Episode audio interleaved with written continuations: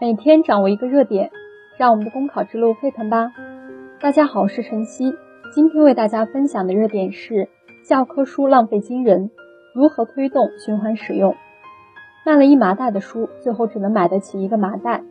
网络上毕业生的调侃折射出我国目前大中小学教材巨大浪费的严峻现实，也促使我们去反思如何实现教材的循环使用。从目前实际情况来看，教材循环利用面临的难关主要有：一，在义务教育阶段，部分免费教材已经通过行政的力量实现循环利用，但是由于不涉及个人购买，未涵盖所有学科，不包括高中以上的非义务教育阶段，导致循环使用的教材数量仍不及教材总量的零头。二，教材循环利用中，回收分拣需要大量的人工。成本不低，并且各地使用教材不尽相同，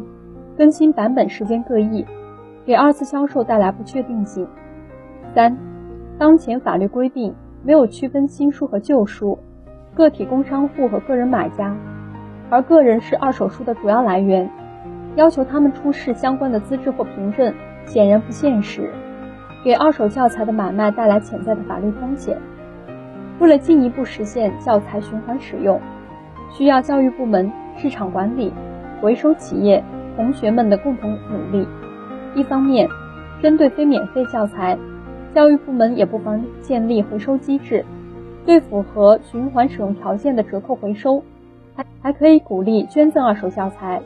另一方面，对市场管理部门而言，出台针对性的规范、创新管理方式，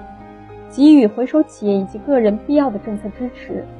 促使市场在二手教材资源配置中发挥更积极的作用。好了，以上是今天的热点分享，感谢大家的收听。想获得文字版内容，请关注公众号“公考提分营”。我们明天再见。